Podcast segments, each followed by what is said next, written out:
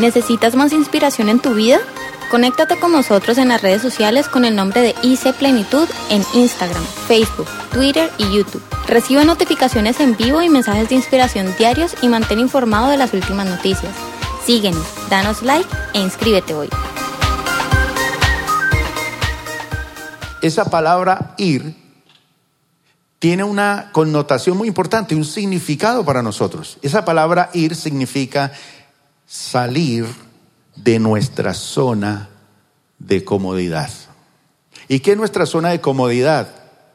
Pues estoy en mi trabajo, estoy en mi estudio, estoy en mi hogar, estoy en, un entorno donde todo va bien, pues no tengo ninguna preocupación. Y entonces el Señor le dice, yo quiero que tú salgas de esa zona de comodidad y vayas al mundo a esparcir mi, aroma. Y eso es un llamado, un llamado. Y algunos pasan al frente y dicen, yo quiero hacerlo, yo lo voy a hacer. Y eso implica un sacrificio de muchas cosas para poder hacer eso. Pero la misión del pueblo de Dios es atraer las personas a Jesús, porque hay muchas personas que piensan que la misión nuestra es ser prósperos y triunfantes y tener. Todo eso tiene que ser, pero por añadidura. La, la base central de nuestra vida es atraer personas a Jesús. Ahora, veamos qué dice Marcos capítulo 16, versículo 15. Ahí se nos entrega a nosotros esta misión. Y quiero que todos, por favor, lo lean y escuchen la voz de Jesús, porque esto lo dijo Jesús. ¿Listo? Todos. Vayan.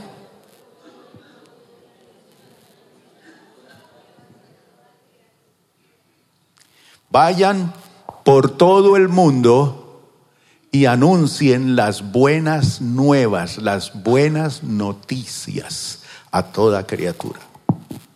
Esa es una obligación de todos. ¿Quién de ustedes le compartió la buena noticia a alguien esta semana que pasó? Uno, dos, tres, cuatro. ¿Y los demás? ¿Y los demás?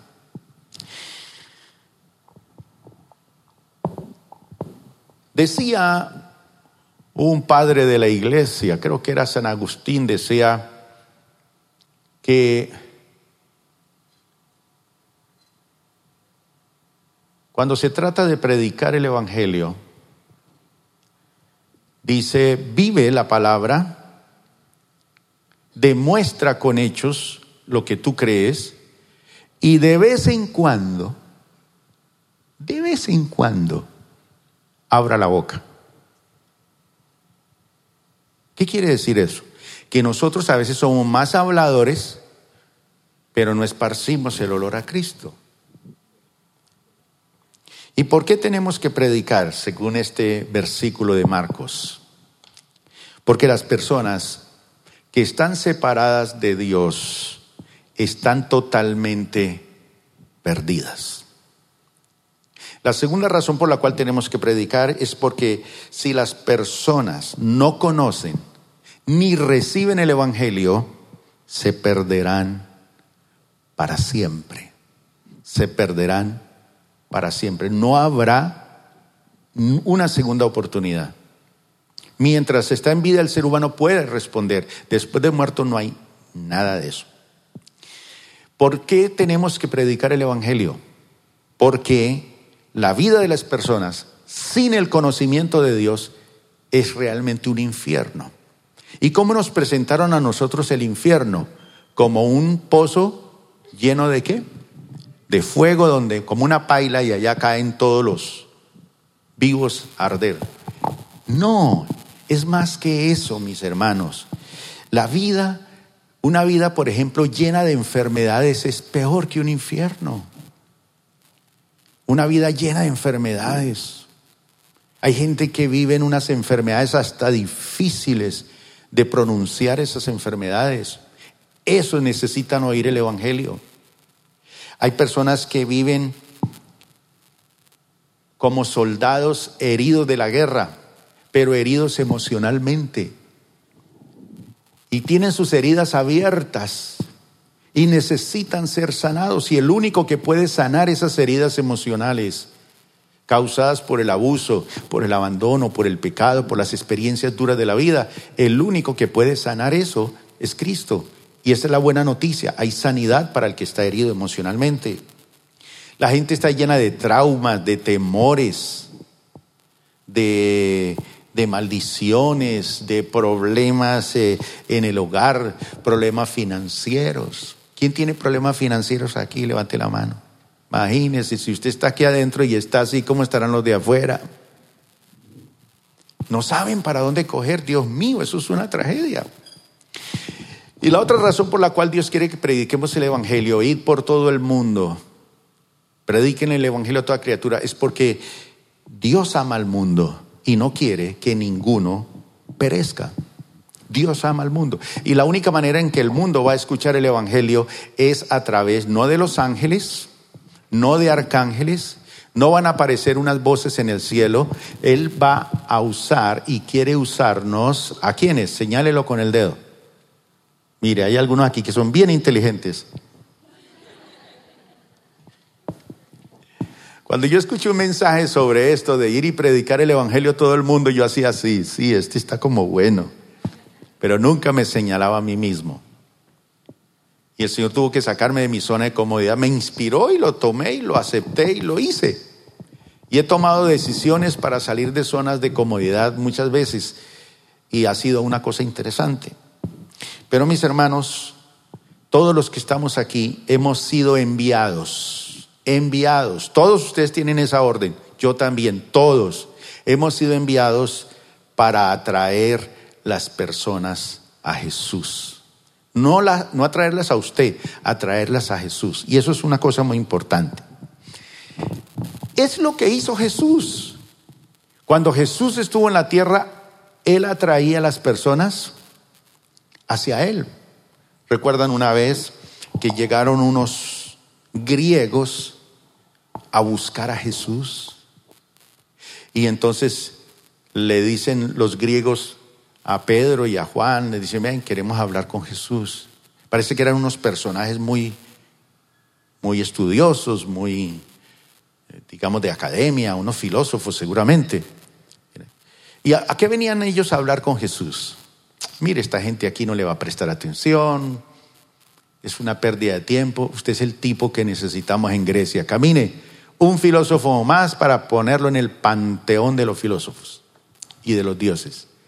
Entonces Jesús, cuando escucha que los griegos han venido a buscarlo, Él les dice una palabra muy importante. Ha llegado la hora en que el Hijo del Hombre sea glorificado. Y entonces atraeré el mundo hacia mí. Gente de tan lejos vienen a visitar y a buscar a Jesús. Ahora sin morir, Él está atrayendo personas a Él. Él en la misma cruz Está muriendo, está en los últimos momentos de vida. ¿Y qué dice en la cruz? Le dice al vecino que está allí, no te preocupes, hoy estarás conmigo en el paraíso. Tuvo tiempo para evangelizar al otro condenado a muerte. Es una cosa impresionante. Y si Jesús es ese perfume tan espectacular, tenemos que hacer lo que hizo Jesús, atraer las personas. Y esa es nuestra función, atraer las personas a Jesús. Y es que en Jesús había algo tan especial, tan especial en Él, que Él atraía a las personas. Entonces, para que nosotros atraigamos las personas a Jesús, tenemos que tener a Jesús en nosotros. Tener a Jesús. Alguien me preguntaba en algún momento que ¿Cuál era la razón o cómo hacía uno para que una visión se hiciera realidad? Entonces yo le dije, hermano, ¿y esa visión se la dio Dios? Dios, sí, estoy completamente seguro. Entonces, ¿en quién debe creer? En Dios. Si Él te dio la visión, créale a Él y camine con Él y Él te va a hacer. Pero esparcir el conocimiento de Dios tiene que ver más con el carácter. Mire, Dios puede haberte revelado muchas cosas lindas en la vida y te va a dar muchas cosas, pero el secreto, la clave no es hacerse amigo del pastor, por ahí no es. Tampoco es hacerse amigo del, del empresario, del, del banquero. No. La clave para que usted logre lo que Dios le ha prometido, porque Dios se lo promete. Cuando José tenía 16, 17 años, tuvo un sueño. Y en ese sueño vio que, que el sol, la luna y las estrellas se inclinaban ante él. Y luego tuvo un sueño de unas espigas que se inclinaban ante él. Y cuando uno es joven a los 17 años, pregunto, ¿tiene uno carácter a esa altura de la vida? Muy difícil. El único que a los 12 años ya sabía para dónde era que estaba su destino fue Jesús. Pero algunos de los que estamos aquí ya tenemos 99 años y todavía no sabemos cuál es el propósito de Dios para nuestra vida. Y el epitafio que le van a poner en su tumba es, este hombre a partir de mañana le iba a servir al Señor. Muy trágica la cosa, ¿no? Pero mis hermanos, Jesús es el que trae, atrae a la gente. Y si Jesús está en mí, atraemos gente a Jesús. ¿Por qué no se convierte la gente a Jesús? ¿Por qué usted se viene solo el domingo a la iglesia? Cuando usted tiene muchos, pero muchos amigos, muchos familiares. Si contabilizáramos sus familiares, piense por un momento cuántos son su familia. Sea cuñados, primos, sobrinos, nietos, bisnietos, tataranietos, suegra, cuñado, ta, ta, ta. Bueno, rápido, cuatro manos que se levanten y me digan cuánto. El círculo. Levanten cuatro la mano, no más cuatro, levántela. ¿Cuántos son los suyos? A ver, mi hermano aquí. 60. Otro, por acá.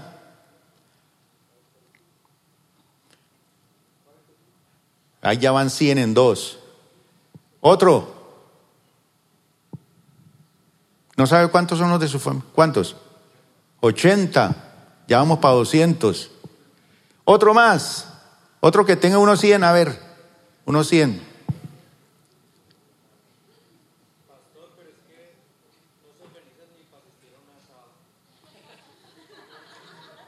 Sí, es verdad. Cada uno tira para su lado. Pero fíjese, fíjese que con los que sumamos aquí ya hay cuántos. 200 y dos más, pongámosle 400, con 400 llenamos toda esta parte de aquí abajo. Con cuatro personas que ganen toda su familia llenamos este templo. Con cuatro, no más. Pero ¿por qué no los ganamos? ¿Qué pasa? ¿Qué busca la gente? Hay tres cosas que busca la gente. La felicidad. Quieren ser felices. ¿Qué más busca la gente? dirección, quieren saber para dónde coger. ¿Qué más quiere la gente? Que sus necesidades sean suplidas. ¿Quién puede darle eso a la gente? Jesús.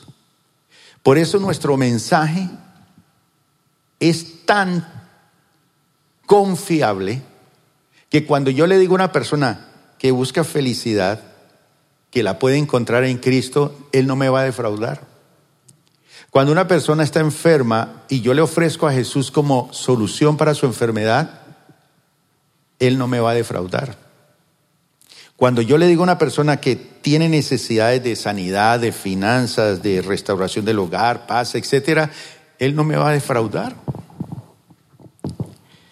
Marcos capítulo 16, versículo 20 nos dice que el Señor ha prometido respaldar nuestra predicación, respaldar nuestro olor con señales, con prodigios y con milagros para suplir esas necesidades. Veamos lo que nos dice este Marcos 16, 20. Dice, y los discípulos fueron por todas partes todas partes y predicaron. Y mientras ellos predicaban, dice, y el Señor actuaba por medio de ellos.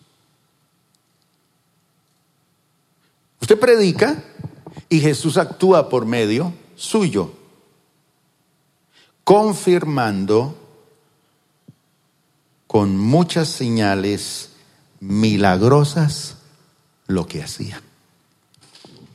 Entonces lo que la palabra del Señor dice aquí es que los discípulos salieron, salieron de su zona de comodidad, predicaron, esparcían este olor y el Señor, mientras nosotros predicamos, aquellos que buscadores de la felicidad, aquellos que están con necesidades, aquellos que necesitan dirección para su vida, mientras nosotros predicamos, el Señor actúa por medio de nosotros, respaldando y confirmando nuestra predicación. ¿Con qué?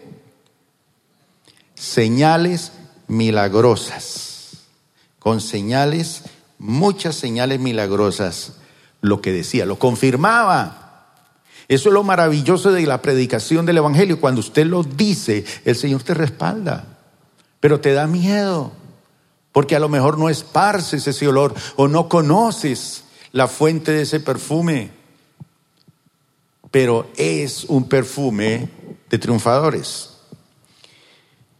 Segunda Corintios capítulo 3, versículo 17 y 18, Pablo nos dice algo aquí muy importante. Dice Pablo, ahora bien, el Señor es el Espíritu. Y donde está el Espíritu del Señor, ese es Dios, Padre y Espíritu Santo. El Señor es el Espíritu. Y, el, y donde está el Espíritu del Señor, ¿qué hay allí? Libertad, libertad. Porque usted no canta con alegría en la iglesia? Porque no tiene libertad porque todavía depende de qué dirán, qué dirán, qué dirán. No tiene libertad para dar porque tiene temores, me voy a quedar pelado. No tiene libertad para evangelizar porque cree que, que, lo van a avergonzar. No tiene libertad para ser un buen padre porque todos los padres son iguales de tramposos en la empresa. Donde está el Espíritu del Señor hay libertad. Así que todos nosotros, dice el apóstol Pablo, que con el rostro, ¿recuerda usted las novias de antaño? Se cubrían el rostro con un velo y llegaba la novia al altar. Y cuando el sacerdote o el ministro decía, ahora sí puede besar la novia, levantaba el velo y ese hombre se desmayaba. Porque nunca había visto a su novia así de bonita. Nunca. Entonces estaba maquillada, toda perfecta, una piel perfecta. Y, uy, esta es. Yo pensé que era otra. Otros le bajan el velo y dicen, no, no, no, con esta no es. Se asustan. Entonces dice Pablo aquí que nosotros con el rostro, ¿qué? Descubierto. Una transparencia espectacular. Con el rostro descubierto, reflejamos como en un espejo, ¿qué reflejamos? La gloria de Dios.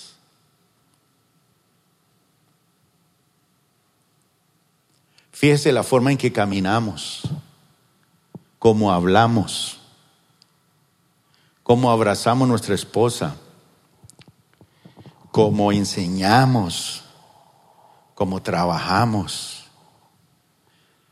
¿Será que reflejamos la gloria del Señor? Como en un espejo dice, reflejamos la gloria del Señor.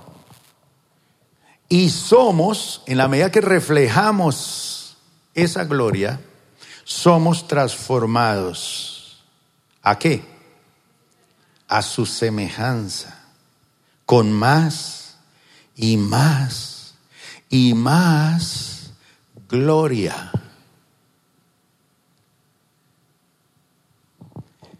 ¿Cuántos de ustedes sufren cuando la batería del celular está ya roja o le sale el avisito? Su, su batería está descargada. Se desespera. Así vivimos muchos cristianos. La batería se nos está fundiendo. No reflejamos la gloria del Señor. Pero cuando uno refleja la gloria del Señor, se recarga automáticamente.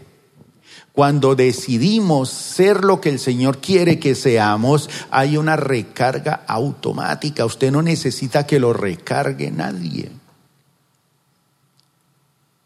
Así que usted puede irse hoy convencido a su casa que ahora soy un Luis recargado. ¿Por qué? Porque en la medida que usted refleja la gloria del Señor, usted se va transformando más y más. Pero el concepto nuestro es, si yo voy a la iglesia y si yo hago esto, entonces me voy a recargar. No, entre más usted refleje la gloria del Señor. ¿Y cuando la refleja? Por ejemplo, cuando usted está enfermo. ¿Cómo refleja la gloria del Señor? ¿Cómo? Si le duele una muela, ¿cómo refleja la gloria del Señor?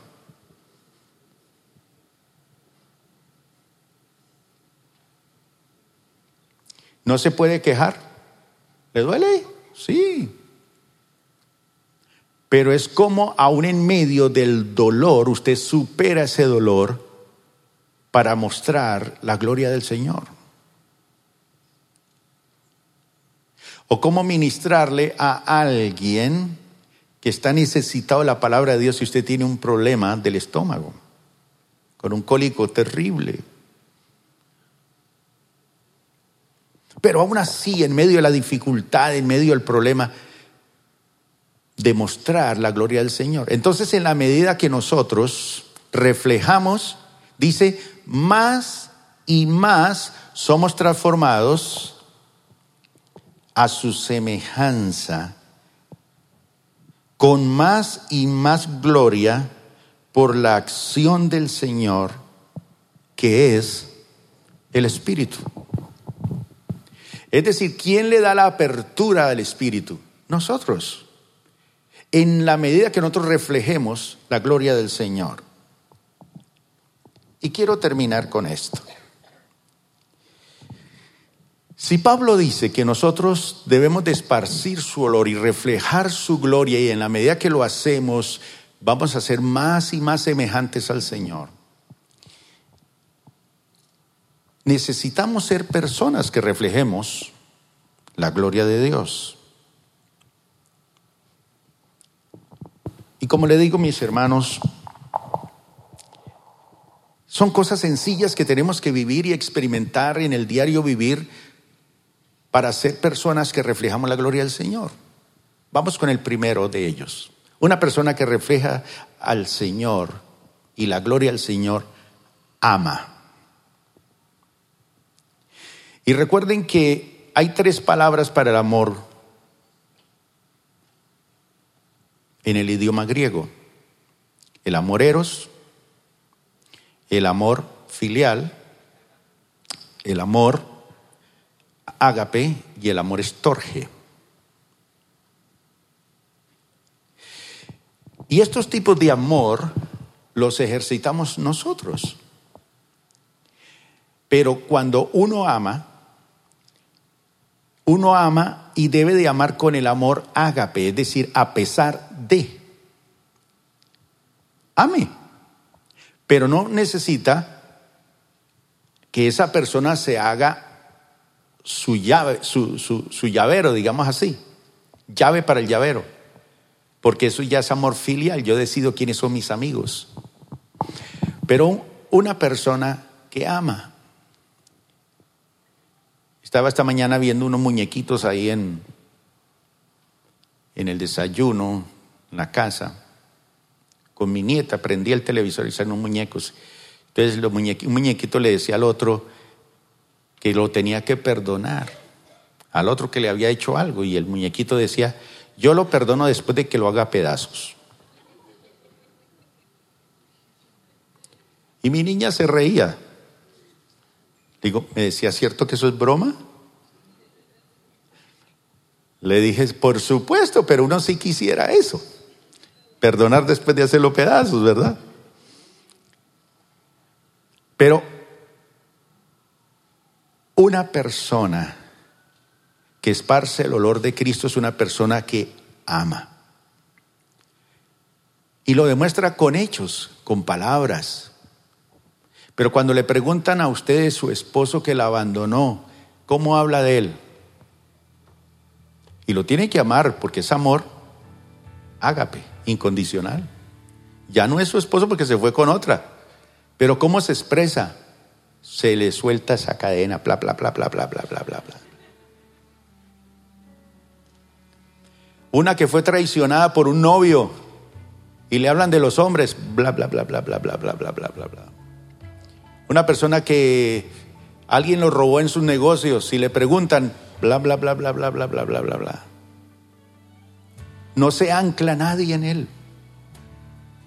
Otra característica de una persona que esparce el olor es una persona hermosa. Y mire la persona que está a su lado a ver si es hermosa. Le pasa lo del velo, ¿cierto? Pero trate de amarlo. Dice la Biblia que el corazón alegre se refleja en el rostro. ¿Sabe una cosa, mis hermanos? Está comprobado que las mujeres viven más que los hombres ahora. Sí. Por eso encontramos mujeres que están muriendo a los 85 y a los 90 y a los 95 años. Y enteras. En cambio, los hombres están muriendo a los 35 y 40 años. Y alguien investigó cuál era el secreto. ¿Sabe cuál es el secreto? Que las mujeres lloran. Por todo lloran. Entonces hablan llorando y llorando y llorando, pero empapan su sufrimiento con lágrimas. Y eso hace que su corazón se descargue. En cambio al hombre desde que es un niño le enseñan, los hombres no deben llorar. Entonces el hombre a los 35, 40 años se muere de infarto porque está tan recio, tan duro, que en el momento que la esposa le da un beso en la mejilla se sonroja y ¡plic! infarto. No está acostumbrado a eso.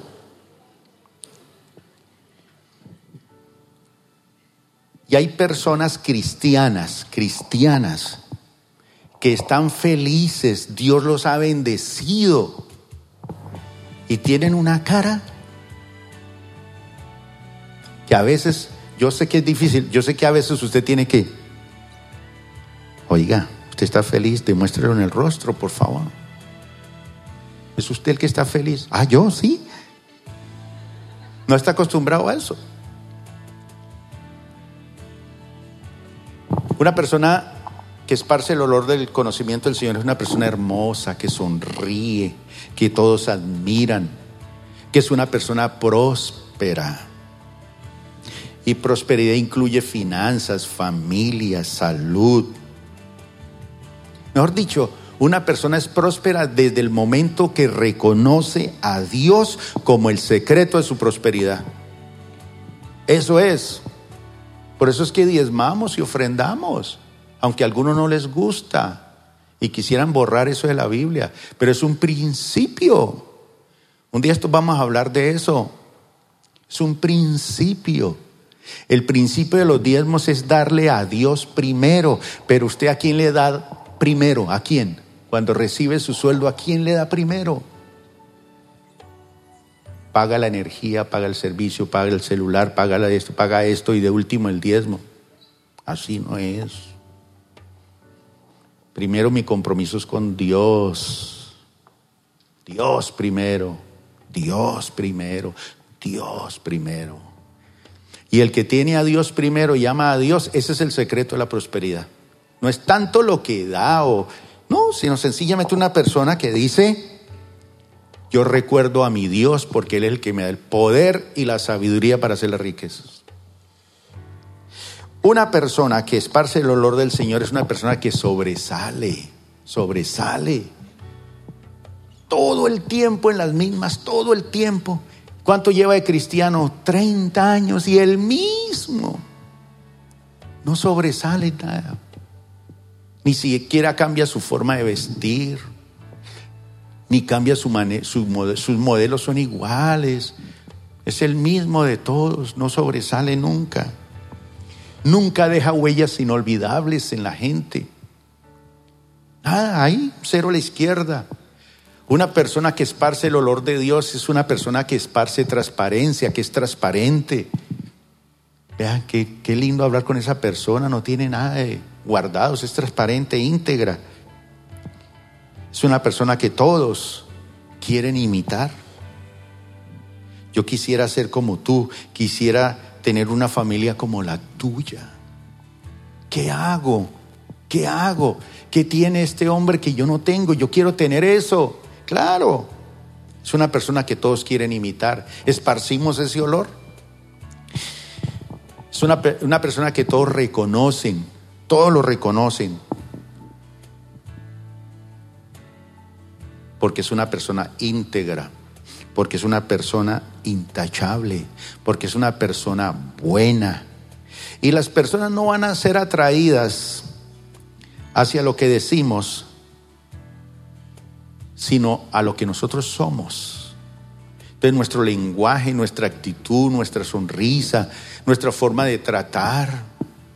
Estos días mi esposa me ha estado tratando lo más de bien. Y mi hija está celosa. Ella grita desde por allá de la pieza, ¡eh, eh, eh, eh! eh". ¿Cuál es la guachafita ya? ¿Qué es lo que está pasando?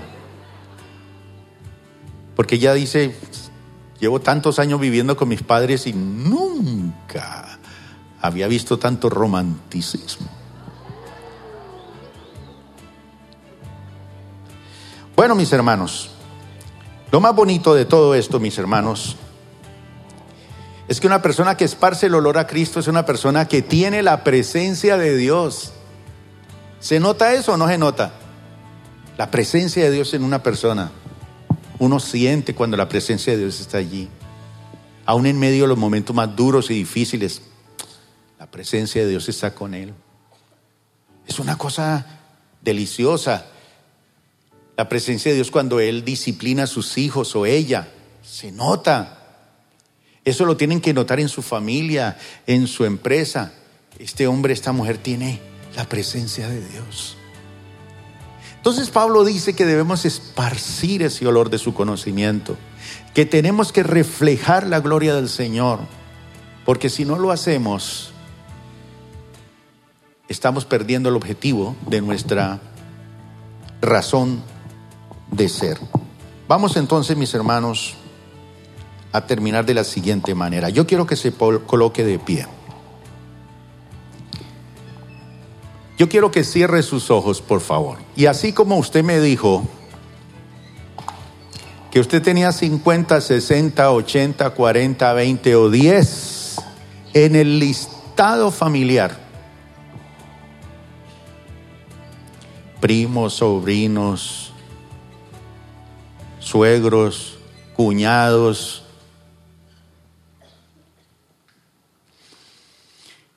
Mi hermano, no se preocupe por invitarlos a un asado. Hay un asado mejor para usted con ellos. Y este es un asado que vamos a hacer todos en este momento. Cierre sus ojos y por favor, haga un listado de las personas que usted quiere que usted ama.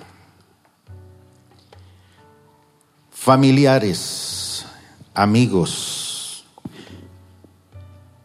que usted quiere que esas personas conozcan a Cristo. Imagínese que usted está escribiendo sus nombres en un papel, pero es que va a llegar a su casa en un momento de oración hacerlo.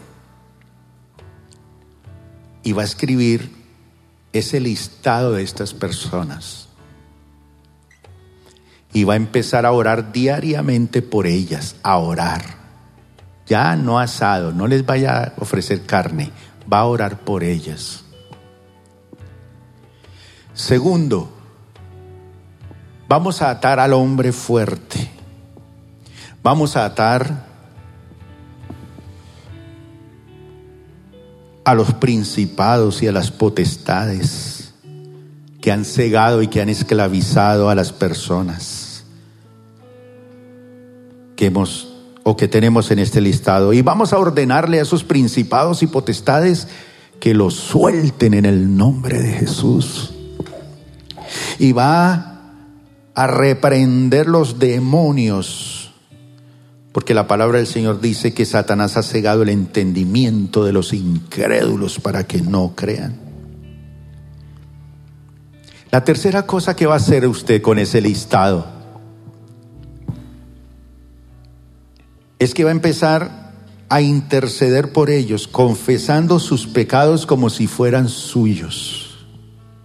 En vez de decir ese gay, ese homosexual, ese ladrón, ese vicioso, Señor, yo confieso ese pecado de mi sobrino, de mi cuñado. Es el pecado de la drogadicción, de la mentira, de la infidelidad, de las enfermedades, de la pobreza. Y Señor, lo hago como si fuera mío ese problema.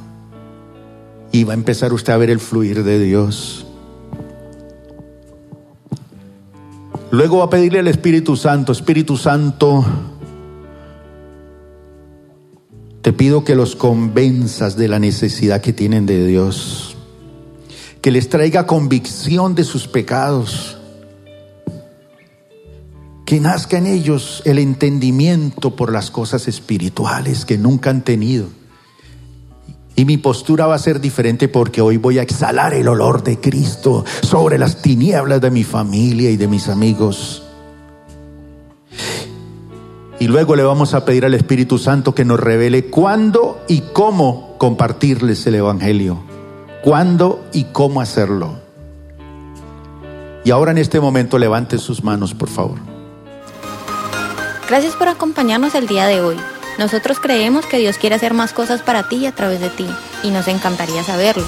Si has sido impactado por este ministerio, compártelo a nuestro correo electrónico info.plenitud.org. Otra vez muchas gracias por acompañarnos y esperamos que este mensaje sea de bendición para ti.